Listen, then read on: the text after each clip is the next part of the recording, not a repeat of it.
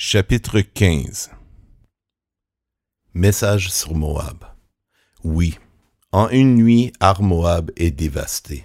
Elle est détruite. En une nuit, Kir-Moab est dévastée. Elle est détruite. On monte au temple.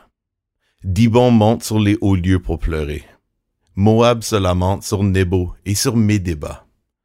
Toutes les têtes sont rasées, toutes les barbes coupées. Dans ces rues, on est habillé de sacs. Sur ces toits et ces places, tous gémissent et font dans larmes. Eshbon et Éléalé poussent des cris. On les entend jusqu'au Jahats. Voilà pourquoi les soldats de Moab hurlent. Moab est abattu. Mon cœur pousse des cris pour Moab. Ces fugitifs vont jusqu'à Tsoar, jusqu'à Eglat, chez Lishia.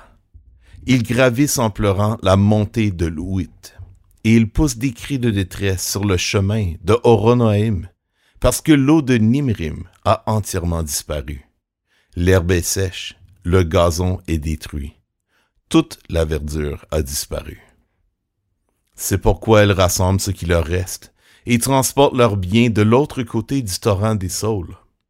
Oui, les cris font le tour du territoire de Moab. Ces lamentations retentissent jusqu'à Iglaïm.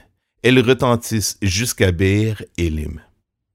L'eau de Dimon est pleine de sang, mais j'envoie de nouveaux malheurs sur Dimon.